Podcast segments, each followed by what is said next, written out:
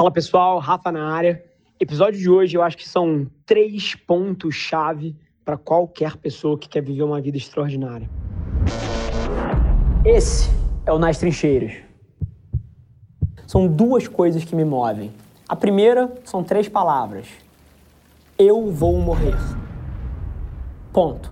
Eu acho que isso, não por uma conotação negativa de a morte está vindo, mas uma conotação que você, você tem um deadline correndo contra você para viver essa vida da maneira que você quer. Então eu acho lunático que você não esteja executando contra as coisas que podem construir o futuro que você quer. Então eu tenho para mim essa coisa do eu vou morrer, então eu preciso fazer por onde. Mas a segunda coisa que me move é gratidão. Eu tenho muita gratidão por tudo que acontece na minha vida, por tudo que se desenrolou na minha vida e até agora, quando as coisas estão super bem, tudo indo de vento em polpa e eu tô mais realizado do que nunca com o projeto que a gente está desenvolvendo junto. Cara, eu não tenho nada para reclamar. Eu acho que perspectiva e gratidão são duas coisas que me mantêm motivado de uma maneira surreal a quantidade de pessoas que gostaria de estar no meu lugar com as coisas que eu tenho é gigante. E é lunático se eu não valorizar isso porque eu não tenho aquilo ou aquilo outro. Se você fizesse um paralelo para a sua vida, a quantidade de pessoas que gostaria de estar na sua posição, que não teve um terço das oportunidades que você teve, é boçal. Então, é quase que arrogante da sua parte não atuar em cima desses privilégios que você teve. Você podia ter nascido uma pedra. Começa por aí. A chance de você nascer um ser humano já é pequena. A chance de você nascer no Brasil, que é um puta de um país, apesar de você provavelmente e muitos aqui acharem que é um país de merda, é um puta de um país. Você podia ter nascido no meio da África, num país que você não ia ter nem comida.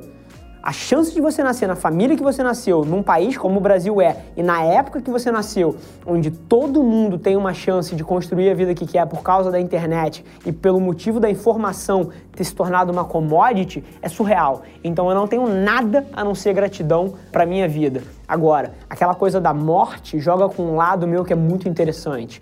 Eu tenho um medo de me arrepender enorme. E não de me arrepender do que eu faço, mas de me arrepender do que eu não faço. Eu não quero de maneira nenhuma chegar aos 80, 90 anos e olhar para trás e falar assim: caralho, que vida que eu vivi, cara. Por que, que eu fiz isso com a minha única vida? Por que, que eu não testei aquilo? Se você entrar num asilo, e eu te recomendo entrar num asilo, porque eu tenho isso na minha família e faz parte, de certa forma, da minha rotina, e você conversar com as pessoas que são mais velhas, você vai ver que nenhuma delas, nenhuma, se arrepende do que fez. Mas agora, elas são capazes de passar horas falando dos arrependimentos, sobre as coisas que elas não tentaram e que elas não fizeram e que agora não dá mais tempo. Então eu acho que isso é uma puta de uma lição. Então a minha energia, eu falei duas, mas eu acho que vem de três coisas. Vem do fato de que eu sei que eu vou morrer, então eu mapeio as minhas ações para não me arrepender da vida que eu, que eu levei. E a segunda parte é gratidão pelo que eu tenho. Esse meu lado atleta amador, mas que leva muito a sério esse desafio, é um ângulo super curioso da minha vida. Eu vou jogar uma bola curvadíssima para você agora. Eu não sei nem se eu quero escalar o Everest, tá? Eu acho que isso é uma coisa que as pessoas entendem um pouco errado, talvez. O Everest é o meu processo. É, eu entendo que o que eu estou fazendo aqui em termos de carreira, o que é o meu hobby, que é empreender, é uma coisa que me demanda um nível de energia, de saúde, de aptidão mental sobrecomum, assim, empreender não é um ato lógico. Se você fosse pesar risco-retorno, assim, ninguém empreenderia.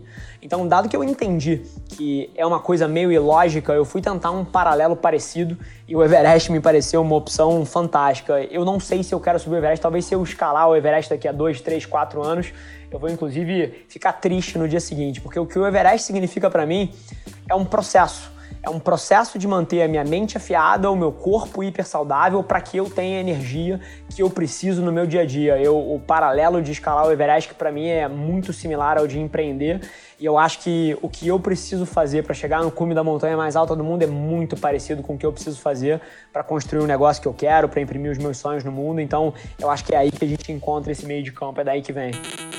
Você só tem 24 horas no seu dia. E assumindo que você dorme de 6 a 8 horas, você só tem 16 ou 18 horas para fazer todo o resto. Então, cada minuto conta. O volume de trabalho aumenta, mas o número de horas que você tem disponível não aumenta de forma proporcional. Então, cada minuto tem que contar, você tem que cortar os desperdícios.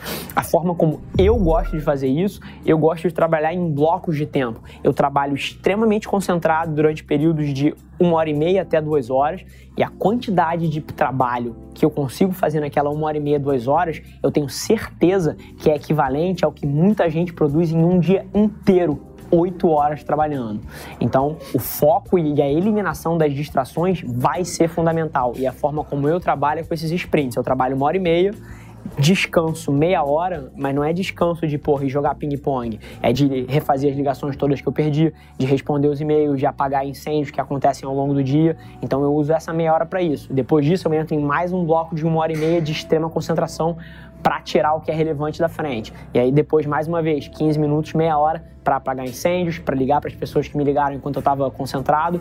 Essa é a forma como eu corto o desperdício, é com foco extremo.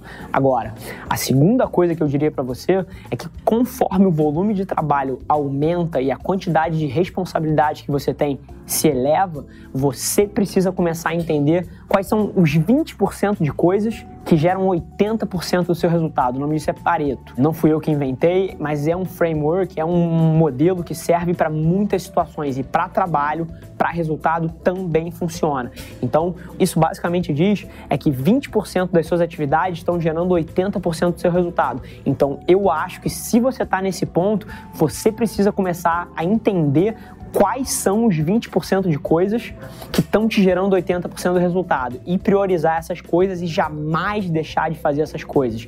E os outros 80% das coisas que estão gerando só 20, você tem que começar a cortar e aprender a dizer não é uma habilidade fundamental quando o volume de trabalho aumenta. Você só vai conseguir ser bem-sucedido se você souber dizer não para o que não importa e se você aprender a priorizar tudo aquilo que vai te gerar um grande resultado.